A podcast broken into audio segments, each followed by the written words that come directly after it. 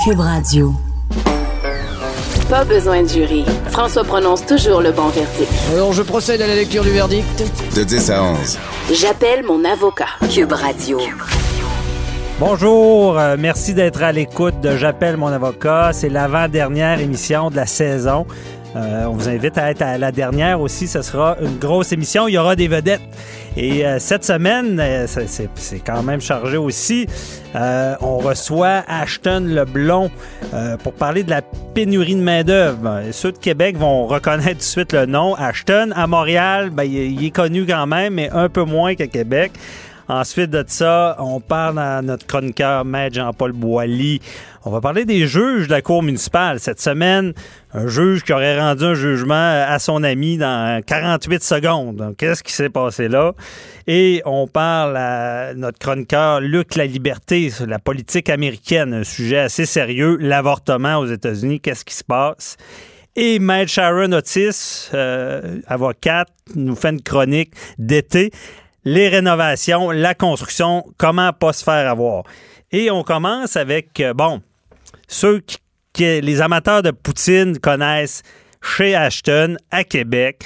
Bon, je suis de Québec, donc je vais le dire, c'est la meilleure poutine, meilleure qu'à Montréal, mais il y a certains débats à propos de ça, mais quand même, c'est toute qu'une chaîne à Québec, 24 succursales.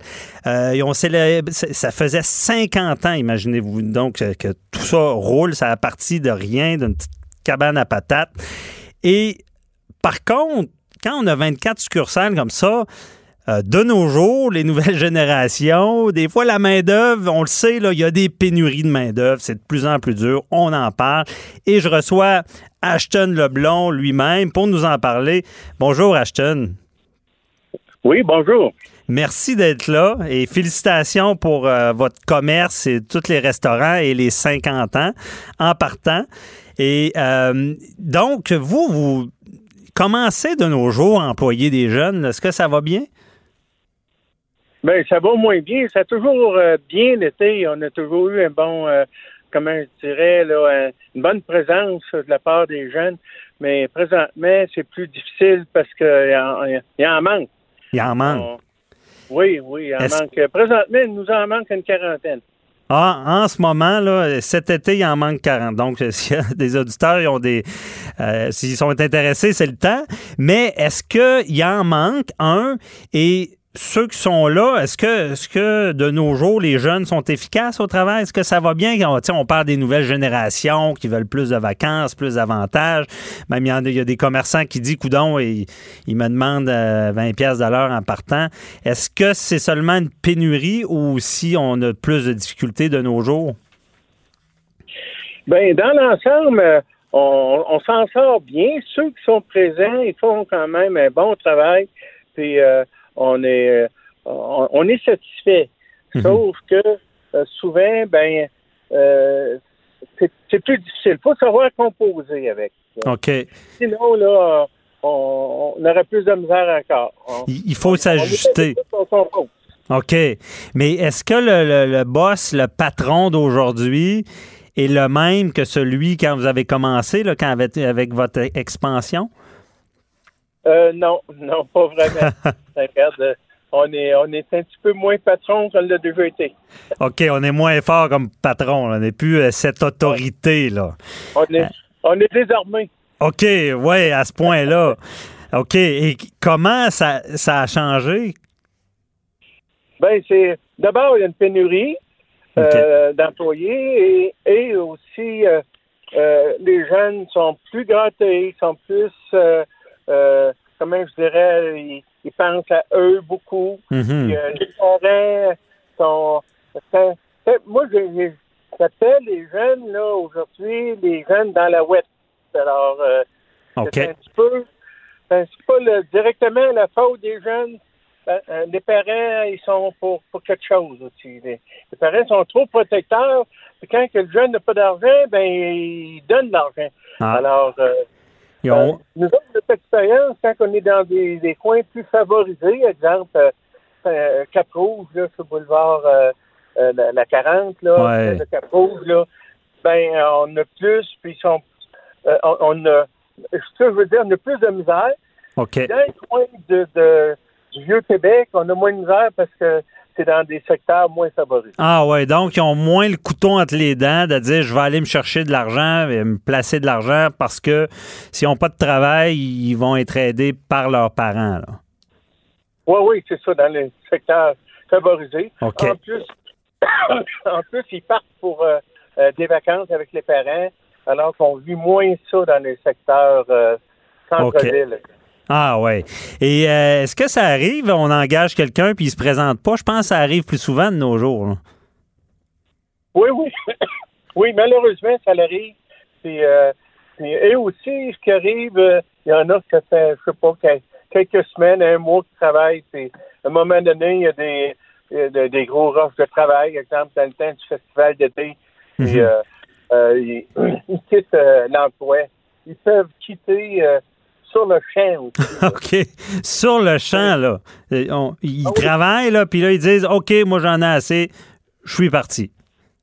Et voilà. Oui, oui, ça, ça- oui, ça l'arrive. Malheureusement, ça l'arrive. Oh, mais on devait pas voir ça avant. Ben, tu sais, euh, non, on, vivait pas ça. Puis non seulement ça, c'est que ça désorganise vraiment là, le- la directrice du, du restaurant, le directeur du Ouais. restaurant, qui, qui tombe vraiment dans la misère. Là. OK. Mais ils doivent là, s'impliquer. J'imagine que vous avez besoin des directeurs qui ont, qui ont le bouton D assez facile, là. Débrouillardise, là. Ils doivent s'organiser. Oui, oui, ils s'organisent euh, du mieux qu'ils peuvent, sauf que des fois, ils, ils sont vraiment euh, euh, dans, dans- dans une misère là, à cause de ça, malheureusement. OK. Et euh, Ashton, question quiz. Est-ce qu'il y a des solutions à tout ça? Est-ce qu'on peut penser à des solutions? Ben, la solution, là, ce serait les parents qui devraient sensibiliser les jeunes euh, au sentiment d'appartenance à l'entreprise pour, pour qui ils travaillent. OK. Euh, Identifier davantage à l'entreprise pour qui ils travaillent, puis, euh, puis, euh, avoir un sentiment d'appartenance, puis respecter un peu le- le- le- le- l'engagement. Mais ça, c'est un Mhm. devoir parents, OK. vraiment. Et puis, j'imagine, travailler justement dans, dans- dans la restauration comme ça, rapide, euh, ça doit être toute qu'une formation. Pareil, un jeune qui, qui, qui fait bien ce genre d'emploi-là, là, il y a de l'avenir. Parce qu'il y en a des fois, ils disent Ah, euh, moi, c'est seulement un emploi temporaire, ils font ça tout croche. Mais vous devez voir des jeunes bien évolués là, qui passent par vos restaurants. là. Oui, oui, une, oui, une chance. Puis, non seulement ça, dans la vie d'un jeune là, qui a travaillé dans la restauration, ça lui sert toute sa vie. Mhm. Puis, justement, il y a un de mes amis qui, qui- qui a un bureau d'avocat. Puis, euh, il y, a, il y a quelques filles qui me parlaient euh, qui ont travaillé dans, dans des restaurants, euh, sur, exemple, des restaurants Grand Allée, puis Mhm. à, à d'autres aussi. C'est qu'ils les trouvent plus débrouillards, plus allumés, euh, euh, plus euh, présentes aussi. OK. Euh, parce qu'ils ont fait des chiffres de nuit, ils ont, ils ont eu la vie plus, plus difficile, ils ont connu qu'est-ce que qu'est-ce que c'est le, le- le public, le monde, ouais. puis euh, ils sont euh, ils sont plus sensibilisés.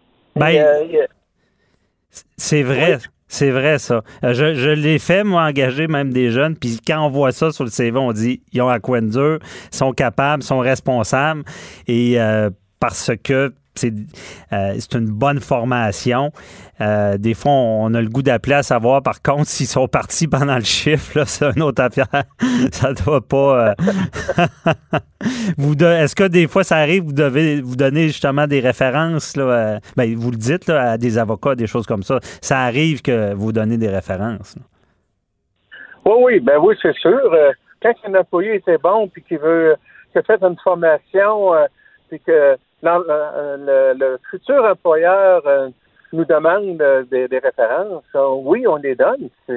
On donne euh, vraiment euh, ce qu'ils ont, aussi, les, les vraies références. OK. Ah oui. Et puis, euh, est-ce que euh, est-ce que c'est encore est-ce que souvent on dit bon on a beaucoup de restaurants c'est un peu des grosses garderies il faut la, la, la- parce que là on parle beaucoup des jeunes la main d'œuvre mais est-ce que c'est vous devez avoir différents échelons là dans les restaurants là? est-ce que ça va bien du côté exemple euh, euh, de, de vos directeurs de, de restaurants? Bien, on donne la formation d'abord à nos directeurs euh, assez régulièrement. Et aussi, on, les suit vraiment. nos jeunes, on les suit de, près pour les encadrer. OK. Pour, absolument les, encadrer. Puis, on le voit aussi, une succursale là, que le directeur de la succursale encadre moins bien, ben on a plus de misère. OK. Quand, ils sont bien encadrés, ben euh, on a un meilleur résultat. Ben, j'imagine, parce que de nos jours, hein, c'est plus les, les, fouetter, les sanctionner, c'est les motiver. Oui, c'est ça. Non, le fouet est marche plus. c'est la carotte, là, maintenant. Ben, ben, dans notre temps, ça a bien marché parce qu'on a, on a bâti des entreprises. Aujourd'hui, euh, ça, ça serait, c'est plus comme ça, là. Ah ouais, c'est ça. Mais est-ce que, là, on parle justement de pénurie puis toute l'adaptation. Est-ce que les, les, les restaurants, est-ce, qu'on, est-ce que ça, met en péril les restaurants, le fait qu'il n'y ait plus de main-d'œuvre puis qu'elle soit plus difficile? Est-ce qu'on va jusque-là? Oui, ça, peut aller jusque-là parce que nous autres, depuis 2012, euh, on n'a pas ouvert d'autres, d'autres succursales. on aurait des budgets pour ouvrir d'autres succursales, sauf que on a, la main-d'œuvre n'est pas là. Ça nous oblige à fermer présentement. Euh, on est en pénurie. Alors, ah. euh, nous en déjà. On va aller nous ouvrir. OK, ça, va jusque-là d'influencer l'expansion puis de décider de pas d'agrandir ou d'avoir plus de succursales. Bon, je pense que ça, ça note très bien la, vraiment la problématique quand c'est rendu jusque-là. En tout cas, on verra, j'espère, Ashton, on verra si euh, ça s'améliore en espérant, mais à, vous écouter, on, on comprend que les employeurs changent également. Merci beaucoup. C'était très instructif, euh, Ashton, et bonne continuation là, après vos 50 ans. Là, puis euh, moi, je suis toujours un fidèle client. Euh, j'y retourne et retourne. Que merci beaucoup et bonne journée. Animateur et avocat, François-David Vernier. J'appelle mon avocat. Cube Radio. Autrement dit. Quand on est juge, est-ce qu'on est partial, impartial? Il y a beaucoup de gens qui se posent toujours la question. Le juge, est-ce qu'il connaît la personne qui juge? Est-ce que c'est son beau-frère? Est-ce que c'est un ami? Euh, il y a un devoir de réserve. On dit quand on est juge, on, devient moine. Il faut au moins socialiser parce qu'on ne veut pas tout le temps être en conflit. Euh, cette semaine, un juge qui se fait prendre. Il a euh, acquitté en 48 secondes parce qu'il y avait des versions contradictoires dans un dossier à cour municipale. Il aurait acquitté son ami. Et euh, des versions contradictoires, ben on s'entend-tu que c'est pas une cause d'acquittement? Parce qu'il y a toujours un qui dit blanc et l'autre noir, puis c'est au juge de trancher. Donc, il s'est fait prendre. Et euh, ça soulève beaucoup de questions. On en parle avec euh, Maître Jean-Paul Boilly, qui a déjà été juge administratif. Oui, juge arbitre au juge niveau du Code canadien de relations de travail. Écoutez, les juges, là, on, partira pas de rumeurs, là. Les juges sont impartials. OK. en partant, ils sont impartials. Ça, c'est clair. Maintenant, c'est des êtres humains aussi. Oui. Puis ils vivent dans la société aussi. Les juges municipaux, il y a une distinction qui est fort importante qu'il va falloir faire. Les juges municipaux de Québec et Montréal, les cours municipales qui sont des, grandes cours municipales, les juges sont nommés et ces juges-là ne font que ça.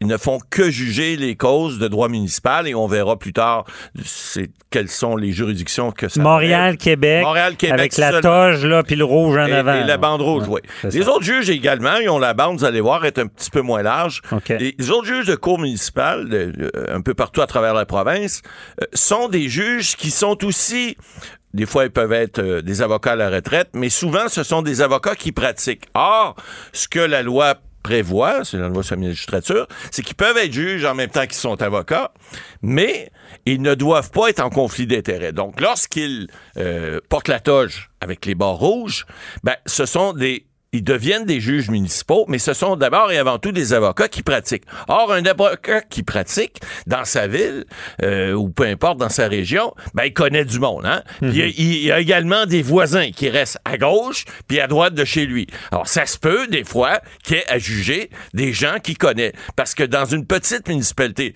évidemment cette semaine on parle du juge Herbert de Longueuil, c'est pas si petit que ça Longueuil, mais c'est quand même pas Montréal, c'est mhm. pas Québec non plus. Alors y a des juges municipaux qui, effectivement, sont dans, je veux pas parler de petites ou de grosses municipalités, mais il y a des municipalités qui sont un peu plus petites.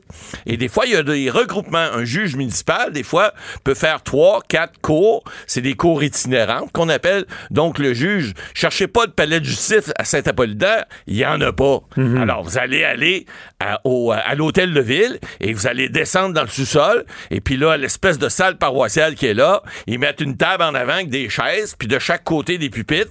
Puis ça, ça s'appelle la cour municipale de Saint-Apollinaire. Bon, on comprend bien. Mais là, qu'est-ce qui arrive?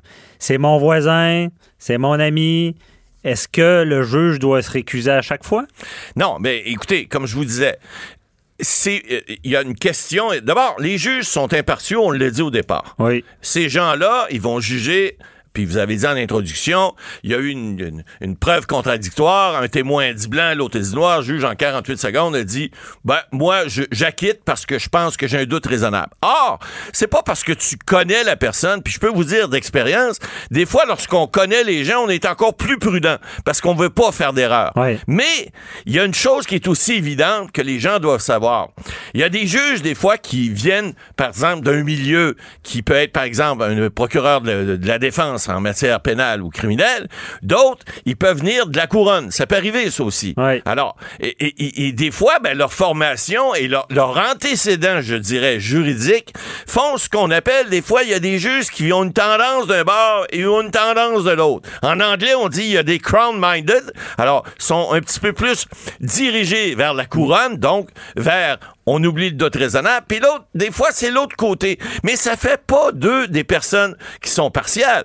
Ils demeurent impartials, mais avec leur, excusez-moi, leur background, leur antériorité, leur, leur bagage juridique, qui fait qu'il y a des juges qui sont, ils ont plus de propension à accuser quelqu'un ou à le condamner, et d'autres, puis ça, c'est pas Mme Gibault qui va vous dire ça, mais il y, en a d'autres qui, manifestement, ont une propension beaucoup plus euh, euh, grande à l'acquittement. Alors ça, ça s'appelle être humain puis avoir des réactions. C'est ça. Il y a des petites tendances, puis on reparlera de, l'humain aussi, mais est-ce que, est-ce que quand c'est le voisin, l'ami, est-ce qu'on peut les juger? Là? Ce juge-là n'était pas en erreur de ne pas s'être retiré du dossier. Tout à fait. Lorsqu'un juge se sent inconfortable. Par exemple, si un juge municipal euh, a eu un dossier avec, par exemple, un procureur, Maître Bernier, vous êtes présenté devant le juge de la cour municipale du canton de, Saint-Joseph, et puis euh, c'est le même juge qui est là avec lequel vous avez eu maille à partir dans un dossier deux semaines avant. Mm-hmm. Bon, ben, il va peut-être être mal à l'aise pour juger votre dossier parce que vous êtes excusez-moi, pris ensemble. Évidemment, on est toujours poli. On se vous voit à la cour. Hein. Les gens arrivent à la cour, puis des fois, c'est Ah, ben là, il parle au juge, puis tu penses pas. Non, non, c'est vous, là. Ça. On, se vous voit. Il y a un protocole à suivre. Alors, le juge municipal, lui, il est comme tous les juges de toutes les juridiction doit être à l'aise, il doit pas sentir qu'une pression quelconque. Alors, il doit, son impartialité doit être assez grande, puis il doit avoir lui-même assez de jugeote intellectuelle pour dire, je suis pas à l'aise dans ce dossier-là, j'aimerais mieux qu'un autre juge l'entende. Et là, il y a un problème, parce qu'en région, il n'y en a pas 40 juges. Alors, si vous êtes dans un endroit éloigné, je sais pas, Côte-Nord ou, en Haute, euh, dans le coin de Rouen-Noranda, je veux pas dire d'endroit, mais il y a des endroits, le juge municipal va faire deux ou trois endroits ils, ne font pas venir un juge de l'extérieur pour juger une étiquette. Excusez-moi, là, mais c'est comme ça. Ah Alors, le juge sait que c'est son voisin. Il sait que peut-être qu'il va le condamner. Il sait que peut-être euh, il va avoir de la neige dans son entrée un peu plus l'hiver prochain parce qu'il a donné étiquette. Mais ça, c'est la réalité. C'est la réalité. Donc, en résumé, ça appartient au juge. Il n'y a pas de règle de dire c'est son frère ou euh, peu importe c'est qui. Ça appartient au juge. Est-ce que je suis à l'aise? Est-ce que je vais rester impartial. Oui, c'est à lui. Les juges municipaux, faut, faut, faut, bien se comprendre. Un avocat qui se présente devant la cour municipale, ça arrive à Québec-Montréal. En région, c'est beaucoup plus rare. Alors, les gens sont pas représentés par avocat. Alors, lorsqu'un avocat, un avocat pourrait dire à un juge, Monsieur le juge, vous devez vous récuser pour telle, telle, telle raison, euh, parce que euh, j'ai eu mal à partir avec votre femme, parce que mon fils a battu votre, euh, votre ah. enfant au hockey ou à la boxe, whatever. ça, ça peut arriver. Mais, mais il reste que c'est à eux, généralement, de voir, et je pense qu'ils sont à, peu près tous impartiaux et qui vont évidemment le dire s'ils sont pas à l'aise à entendre un, dossier. Donc, dans le cas qui nous occupe, c'est plus à 48 secondes qui a fait mal que de décider de juger quelqu'un. Je suis convaincu. Qui connaît. ben, écoutez, il a pu arriver, il a pu arriver des choses qui ont fait en sorte que la personne a, peut-être devancé, a peut-être devancé le, dossier, a peut-être fait en sorte qu'il l'a entendu. Je, je veux pas la ministre cette semaine, Mme Lebel, a demandé au Conseil de la magistrature de faire une, vérification à cet effet-là. Évidemment, on peut pas juger de ça. Mais c'est des êtres humains.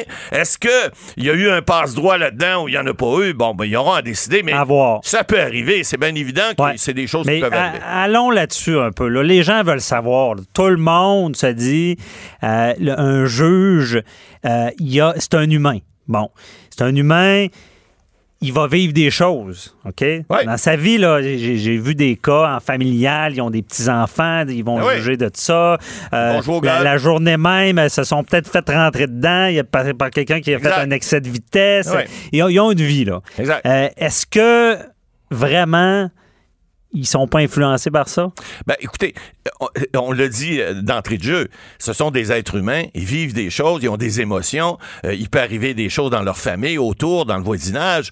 C'est évident qu'ils sont influencés par des choses de la vie. Mais ils doivent pas se laisser euh, prendre par ça, ils doivent faire abstraction de ça et juger suivant le droit applicable, suivant les faits qui leur, leur sont démontrés, et ils doivent prendre des décisions qui sont des décisions impartiales et des qui sont motivées par la preuve qui est devant eux. Évidemment, on peut pas dire que ces, ces personnes-là sont insensibles à tout, vous savez, mais vous l'avez déjà euh, questionné, le, juge à la retraite, Mme Gibault, euh, ils, font leur possible. Et, les décisions qu'ils rendent, en général, sont des bonnes décisions. Mais vous savez quoi?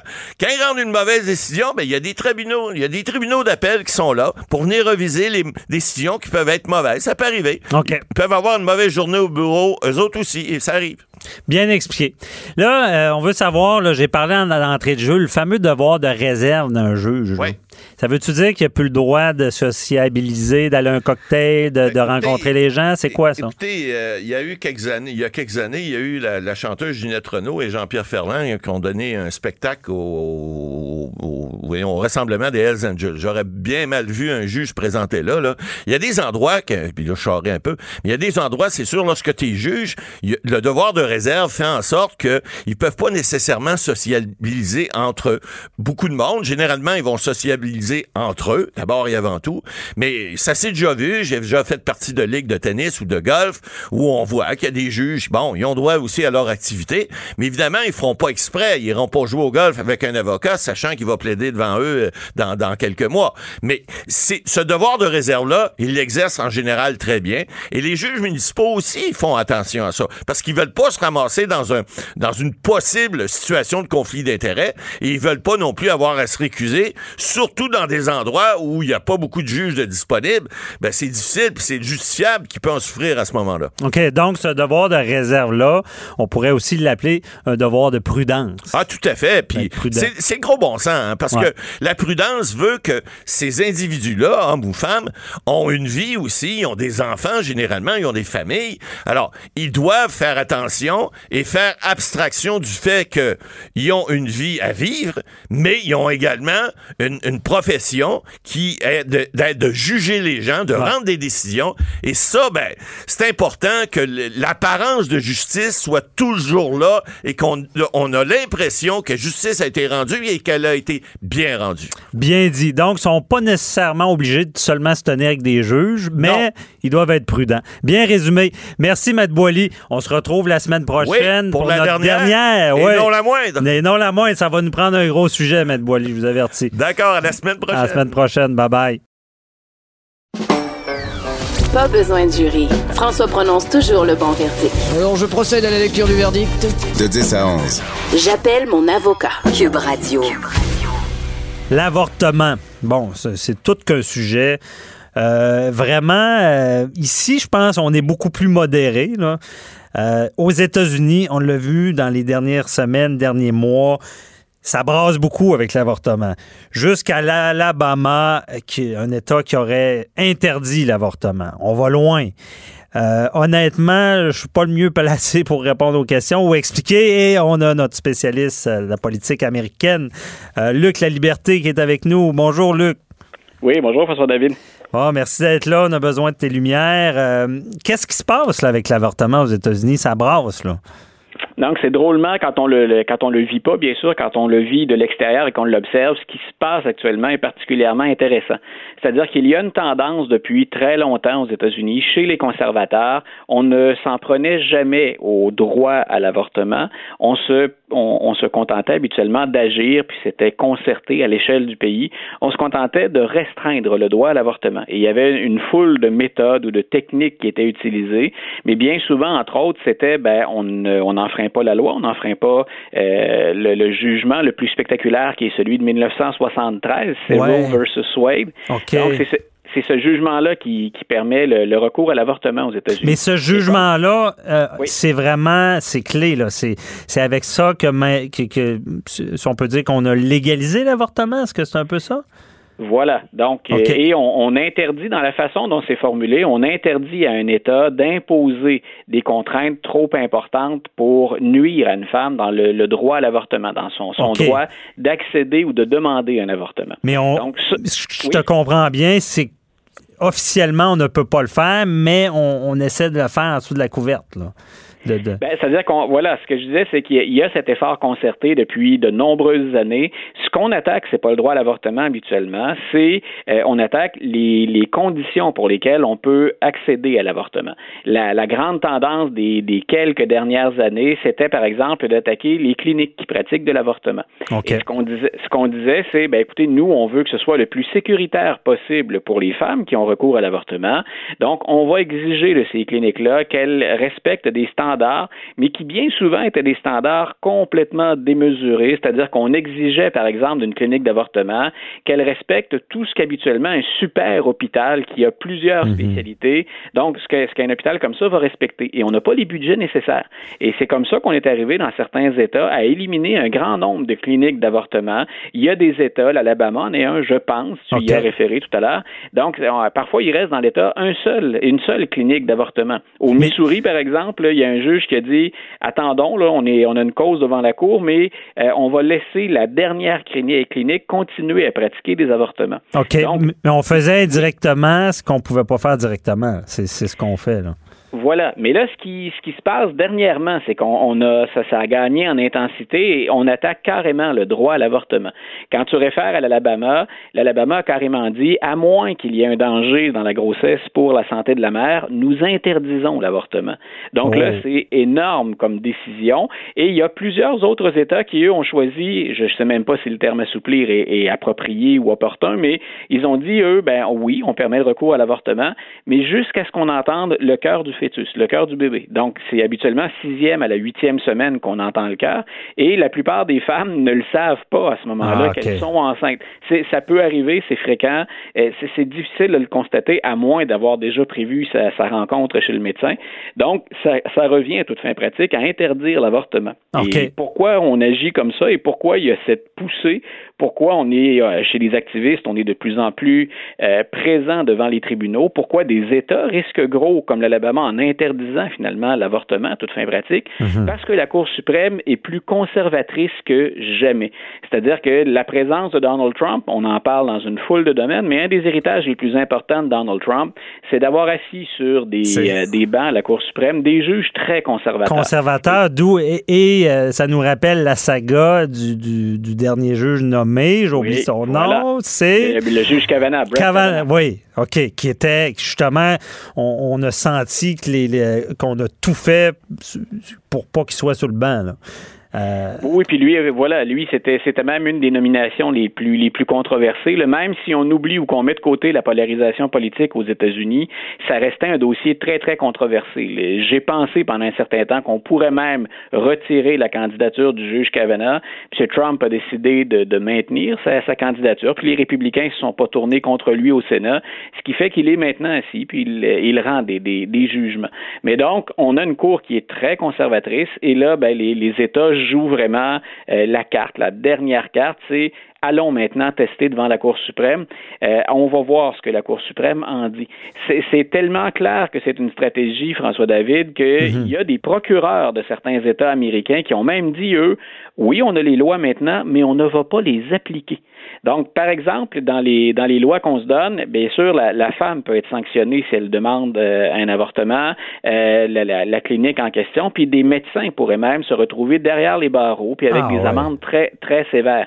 Et euh, il y a des procureurs qui, normalement, bien sûr, portent les causes de l'État, qui, eux, ont dit non, la, loi est là, mais on va utiliser notre jugement, on ne va pas recourir à ces nouvelles lois-là. Pas question, en tout cas pour l'instant, qu'on envoie un médecin derrière les barreaux.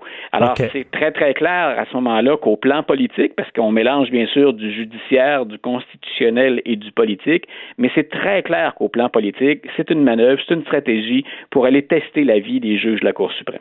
C'est on, teste là, mais est-ce que parce qu'on a parlé tout à l'heure de Roe euh, versus euh, Wade qui est de 1973, donc je comprends bien, on n'osait pas, c'était une décision là, qui faisait euh, ben, jurisprudence qui qui était là, on n'osait pas aller contredire cette décision-là, mais là, on, le fait.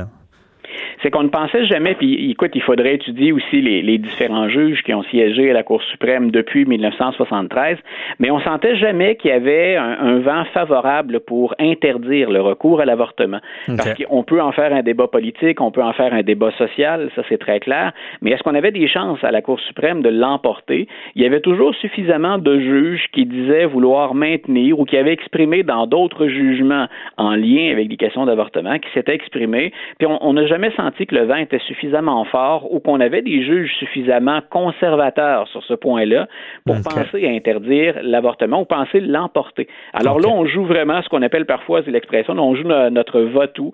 Donc, on essaie de voir si les cinq qui sont là sont des juges suffisamment conservateurs. Il y a déjà, puis ça aussi c'est intéressant, ce serait même fascinant d'explorer ça dans, dans le détail, mais il y a un jugement qui a été rendu il n'y a pas très très longtemps où on sent très bien que la Cour suprême hésite. C'est-à-dire que dans une partie de la décision, ce qu'on dit, c'est il faut absolument pas en mettre euh, trop lourd sur les épaules des femmes, mais on permet des restrictions à l'avortement. Mais on sentait que sur la question de fond, euh, c'était pas clair qu'il y avait une ouverture pour interdire, renverser finalement Roe versus Wade. Et ça arrive parfois dans l'histoire américaine qu'une Cour suprême renverse un jugement d'une cour qui siégeait auparavant. On le fait pour la ségrégation raciale, par mhm. exemple. Donc, ce serait pas une première historique que de renverser un jugement qui est celui de 1973. Ah, excuse-moi, là, j'hallucine. excuse pour le mot. parce que, bon, ben, je, suis dans le judiciaire, mais Ici, on voit pas ça. Imaginez ici au Canada, on va dire Hey, ces temps-ci, la Cour suprême, les neuf juges sont très conservateurs, donc on va attaquer des lois, on va essayer de passer des choses qui, qui, qui sont plus acceptées dans notre société. Je trouve ça, c'est vraiment quand on dit que c'est un autre système, c'est frappant. Et c'est frappant, François David, puis il y a plus d'un titre. Et c'est une des choses d'ailleurs, et on revient souvent à Donald Trump, mais c'est pas lui qui est responsable de, de, ça. Il en a profité, mais l'espèce de polarisation politique qu'il y a, euh, on l'a pas vu souvent cette polarisation. On l'a vu un peu dans les années 90, mais c'est là où une des craintes qu'on a, entre autres au plan judiciaire puis au plan constitutionnel, c'est que maintenant la Constitution soit au service de ce jeu politique ou de cette guerre politique et qu'il y a des juges qui carrément sont nommés en fonction de leur allégeance. Il y a toujours mhm. eu une proximité philosophique, si on peut s'exprimer comme ça. On s'attendait à ce que des républicains nomment des juges un peu plus conservateurs ou qui interprètent la loi un peu plus près en général à leur façon. Mais là, ce qu'on sent carrément, c'est qu'il y a une prise du politique sur le judiciaire. Et ça, ça inquiète beaucoup de gens. Puis effectivement, si on regarde comment a été pensée la Constitution américaine, c'est troublant. Ben c'est ça. Puis nous, euh, la séparation des pouvoirs, on chérit ça ici, puis on a vu euh, des scandales euh, en lien à Judy Wilson-Raybould qui avait eu de la pression, puis on voulait mélanger ça. C'est exactement ça à quoi je pensais, c'est qu'on s'est indigné, puis je, pense avec raison, il fallait revoir certaines pratiques ou aller au fond de l'histoire, mais aux États-Unis, on est rendu beaucoup plus loin que ça dans l'interférence du, du, politique. C'est ça. Et là, on dit, ben c'est pas nécessairement la faute à Donald Trump, il y a quand c'est un peu lui qui a placé ces juges-là. Euh, plus oui, tout à fait, très conservateur. mais, tu vois, par exemple, quand, quand je dis que c'est pas nécessairement Donald Trump, c'est qu'une des choses qui explique que Donald Trump soit toujours là puis que les républicains le défendent, oui, il y a cette fameuse ah, base. Bien, ouais. Qui l'appuie puis qui est, qui est imprenable. Mais en même temps, il a livré la marchandise, entre ah, autres à ce qu'on appelle, nous, la droite morale ou religieuse, celle qui est plus en faveur d'interdire l'avortement, de l'interdiction de l'avortement. Donc, ce groupe-là continue à appuyer Trump en dépit de ses positions passées ou de certains de ses comportements parce qu'il livre la marchandise. Ouais, quand on dit qu'il connaît bien son électorat, c'est un autre exemple. Euh, et puis rapidement, là, je veux savoir justement, là, c'est tout un enjeu, puis c'est sérieux d'interdire des femmes de pas pouvoir être avortées, parce que si j'ai bien compris, euh, ah, s'il y a des raisons médicales euh, très, très graves, bon, elle a le droit de se faire avorter, mais ça se fait violer, non, c'est pas légal. sais, ils s'en vont vers là, ça n'a pas d'allure pour tout ce qui est droit de la femme, mais je veux te ben, demander... de, notre côté de la frontière, je pense qu'à part quelques, quelques îlots, puis je pense plus à l'ouest canadien, là, où on a des gens dont l'approche par rapport à l'avortement ressemble un peu plus à ce qu'on retrouve aux États-Unis, je pense qu'on s'entendrait assez rapidement pour maintenir. Et c'est ben même pas une question, c'est même pas dans l'air du temps. On l'a vu quand Maxime Bernier a osé ouvrir ce, panier de ça. Ça pas accepté. Non, ben voilà, il y, a, eu une réaction quasi immédiate, puis c'était pas une question de regroupement de femmes. je pense que dans l'ensemble de la société, les gens réagissaient défavorablement. Ben oui. Moi, l'autre angle, François David, que je m'en voudrais de ne pas souligner, c'est que mhm. jusqu'à maintenant, quand les républicains se comportent comme ça, ou que l'administration Trump se comporte comme ça, parce que c'est lui qui est au pouvoir actuellement, on cible euh, indirectement les gens les plus pauvres également aux États-Unis. Par exemple, je disais avant même d'interdire l'avortement, si on ne fait qu'éliminer les cliniques qui pratiquent l'avortement, c'est déjà majeur. Et, essaie d'imaginer, par exemple, au Missouri, où la question est devant les tribunaux, qu'on interdise. Que fait une femme d'un milieu modeste ou d'un ah. milieu démuni, une jeune? Euh, est-ce qu'elle a les moyens d'aller se faire avorter dans un autre État, de payer son transport, de payer son hôtel? Et dans ce temps-là, ce qui est triste, ce qui est épouvantable, c'est qu'on revient à des pratiques du début du 20e siècle ou du 19e siècle pour se faire avorter. Et là, on met en danger euh, la santé de la, de la mère de, façon, euh, de façon éhontée. Et donc, on se trouve encore une fois aller contre les démunis ou les gens les plus défavorisés. OK. Toute qu'une affaire. Puis vraiment, c'est l'application parfaite de la maxime. On fait indirectement ce qu'on ne peut pas faire directement et les conséquences sont très graves. Donc, en tout cas, merci beaucoup, Luc. C'est très éclairant. Euh, je pense qu'on s'en reparlera parce que c'est toute qu'une affaire. Et même, j'ai plus de temps, là, mais il faut que je te pose la question. Il n'y a, a, pas de rempart. Il n'y a pas de rempart. Une fois que la Cour suprême autorise des choses, c'est pas Donald Trump qui va revenir de faire ça en arrière. Là. Non, voilà, une fois que ça s'applique, ben on doit s'assurer de respecter la, Constitution. Donc, ce que va décider la Cour suprême éventuellement, parce que ça va se rendre jusque-là, ça, prend force de loi et on, devra vivre avec, on devra l'appliquer. OK, mais c'est du sérieux. Hein. Pour les droits humains, là, oh, on est dans le recul, mais on s'en reparlera. C'est majeur et effectivement, on devrait en reparler dans, dans l'actualité. C'était ton idée d'en parler aussi, très bonne idée, c'est gros. Là. Donc, euh, merci beaucoup, Luc, puis on, se reparle. Bonne journée, bye-bye. Bonne journée à toi aussi. Bye bye. Question de divorce, de droit international, d'affaires criminelles. De 10 à 11. J'appelle mon avocat. Écoutez, vous ne serez pas jugé. OK, on y va sur un sujet un peu plus léger, et ben, pas si léger, mais moins sérieux que l'avortement, on s'entend. Euh, c'est l'été. Qu'est-ce que ça veut dire? C'est qu'on rénove, on rénove, on construit euh, tout ce qu'il y a à faire. Bon, on le voit ces routes avec les cônes oranges, mais c'est comme ça à la maison, souvent aussi. Et on voulait vous faire une petite chronique euh, prévention parce qu'il y a des entrepreneurs, il y a des, rénovateurs, il y en a de toutes les sortes. Il y en a qui ont eu des histoires d'horreur parce que donner de l'argent à un entrepreneur, le payer, puis il disparaît. Puis tu lui as demandé une galerie, mais et pas là ta galerie. Donc, ça coûte cher des fois. Il y en a qui ont eu des mauvaises surprises. Euh, en tout cas, après ça, on s'en veut. On dit j'aurais dû m'informer, j'aurais dû faire ci, ça. Donc, on veut faire le tour. On est avec euh, notre chroniqueuse, euh, Maître Sharon Otis. Bonjour, Maître Otis. Oui, bonjour, Maître François David. donc, c'est quoi les précautions euh, pour éviter les pièges cet été? On va commencer par là. Ben, pour éviter les pièges, je vous dirais plus une précaution, c'est-à-dire de bien choisir son entrepreneur. Et quand je dis bien choisir son entrepreneur, là, c'est de vérifier, OK, s'il a une licence qui est valide. Et ça, cette façon de vérifier-là, c'est possible pour tout le monde sur le site de la euh, Régie du bâtiment du Québec, sur la, RBQ. Parce que quand on parle d'une licence valide, ça veut dire aussi de vérifier si l'entrepreneur que vous avez choisi peut, par exemple, escaver euh, votre piscine ou peut poser, par exemple, vos, vos fenêtres, votre fenestration, etc. Est-ce qu'il a le champ d'expertise? Est-ce qu'il rentre dans la bonne catégorie? Alors ça, c'est facile à vérifier dans le registre des détenteurs de licence. OK, parce qu'un toit qui prend l'eau, c'est peut-être pas normal, hein? C'est ça? on veut le bon pour la bonne chose.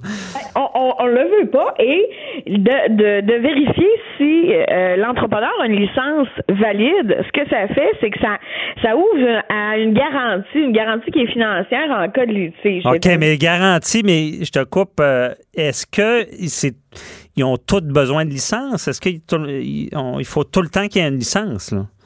Ben, il faut qu'il soit licencié, c'est certain, parce que sinon, euh, ça dépend, à moins que ce ne soit pas des travaux qui nécessitent une licence, soit des travaux non assujettis, mais là, on entre Ça veut dire de l'entretien, de la petite peinture, de l'entretien, de la peinture, des affaires de même. C'est moins des travaux. noir, tout ce qui n'est pas assujetti, des fois c'est CQ, etc. Là, donc, mais c'est bien évidemment des exceptions. Mais cependant, ce que ça offre, la validité, c'est de d'avoir s'il y a insatisfaction, bien évidemment, il faut entrer en communication avec son entrepreneur, avec son entrepreneur pour lui dire.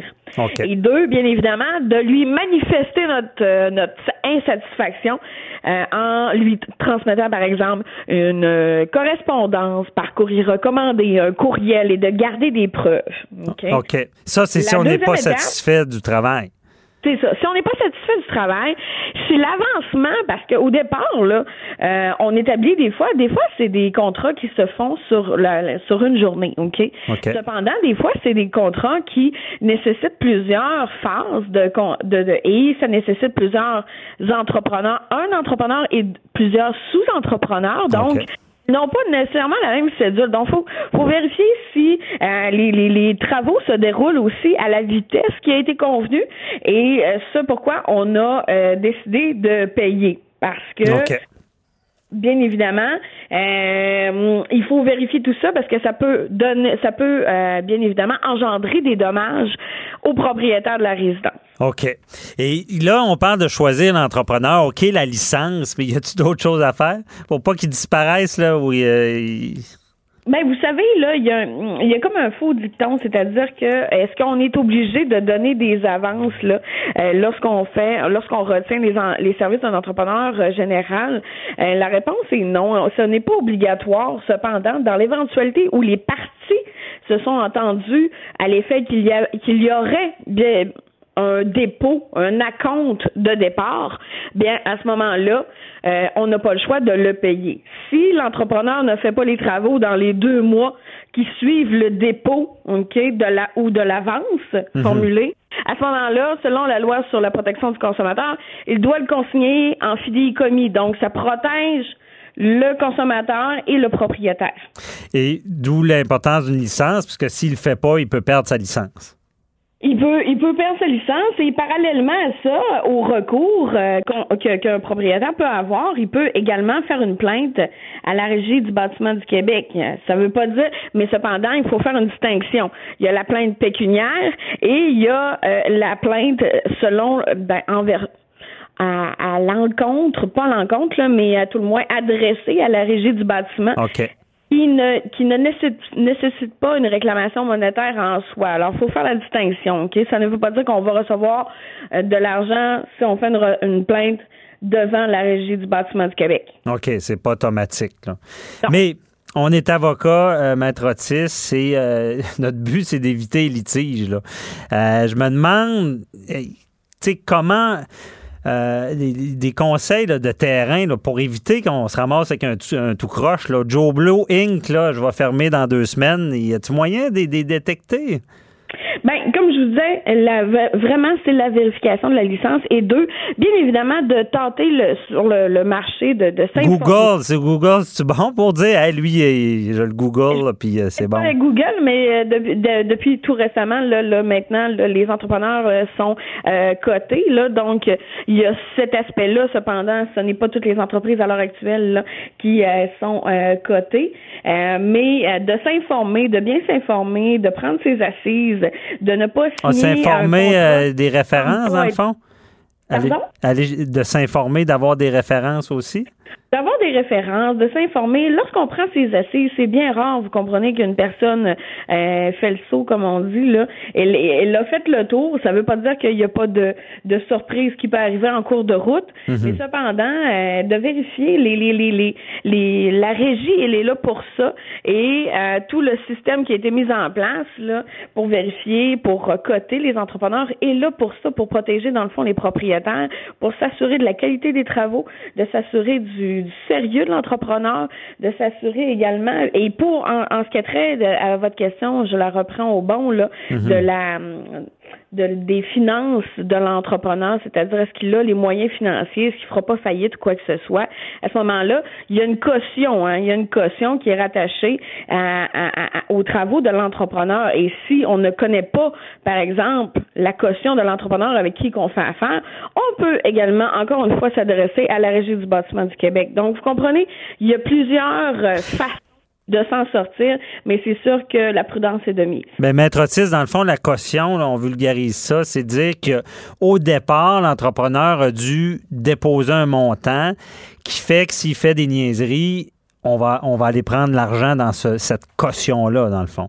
C'est une caution qu'on voit généralement pour gages, salaires et matériaux. Donc, ça comprend là euh, les, les, une partie des travaux, bien évidemment. Et il faut voir que ça cautionne. Mais généralement, les cautions sont là pour ça. Alors, bien évidemment, lorsqu'on adresse une mise en demeure, par exemple, à l'entrepreneur, que ce soit pour des retards, des dommages et ou des malfaçons qui ne sont pas apparentes au moment là euh, des travaux, mhm. à ce moment-là, vaut mieux par prudence, euh, mettre la caution pour s'assurer d'un paiement et s'assurer également que la caution est au courant que son entrepreneur, euh, pour lequel elle cautionne les, travaux, euh, a certaines problématiques à certains endroits, vous comprenez, pour certains propriétaires.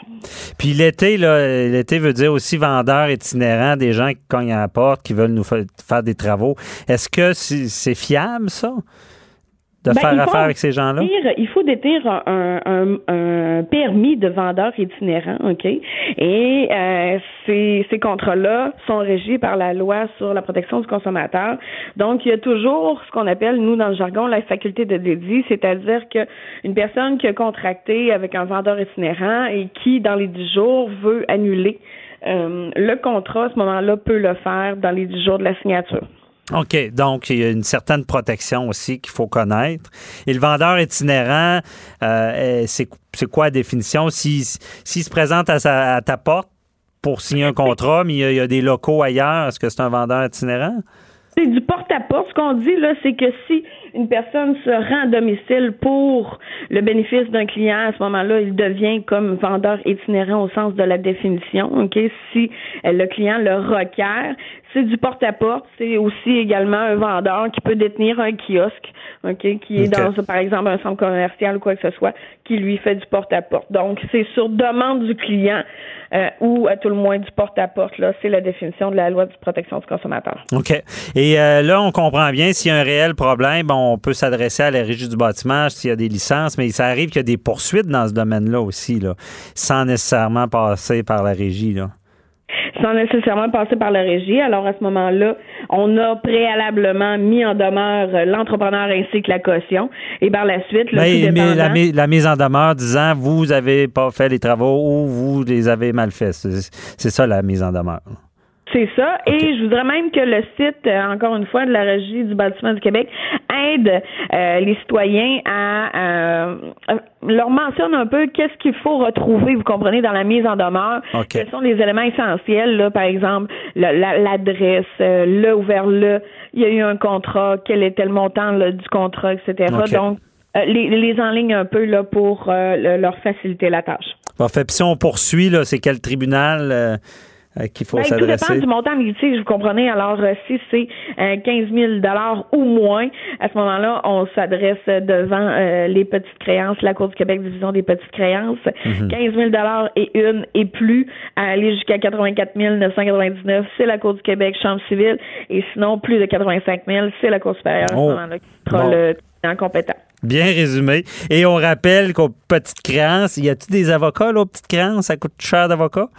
Ben, euh, les petites créances, euh, il n'y a pas de représentation par avocat et euh, tous les jugements, c'est ce qui aussi euh, difficile, c'est-à-dire que les petites créances, on a un jugement généralement un peu plus rapidement euh, que ce qu'on voit à la Chambre civile Cour du Québec. Cependant, le jugement est final et sans appel. Alors, la personne se représente seule euh, et, et d'où la problématique, vous comprenez, lorsque il y a, par exemple, un manque au niveau de la preuve, comme je vous disais tout à l'heure, de détailler, d'envoyer des courriels, de garder des preuves, de courriers recommandés, de mise en demeure, etc., de tout conserver ces preuves-là pour être en mesure, lorsqu'on vous représenterez le cas échéant, si c'est mhm. moins de 15 000 ou moins, à ce moment-là, d'avoir toutes ces preuves-là en, votre faveur. Laissez des traces, c'est bon ça. Parfait. Bon conseil. Merci beaucoup, euh, Maître Otis. Puis euh, on se reparlera pour un autre dossier. Puis je vous souhaite une, une belle journée. Merci vous aussi. Au revoir. Bye bye. Bye. C'est tout le temps qu'on avait pour cette semaine. Merci d'avoir été là. J'appelle mon avocat. Euh, je vous invite à écouter euh, la semaine prochaine la, dernière émission de la saison. Donc, on, on, va essayer de mettre le paquet. Et je vous dis, il y aura des vedettes qui seront là pour nous parler d'actualité judiciaire. Donc, on se retrouve la semaine prochaine. Bye bye. Cube Radio.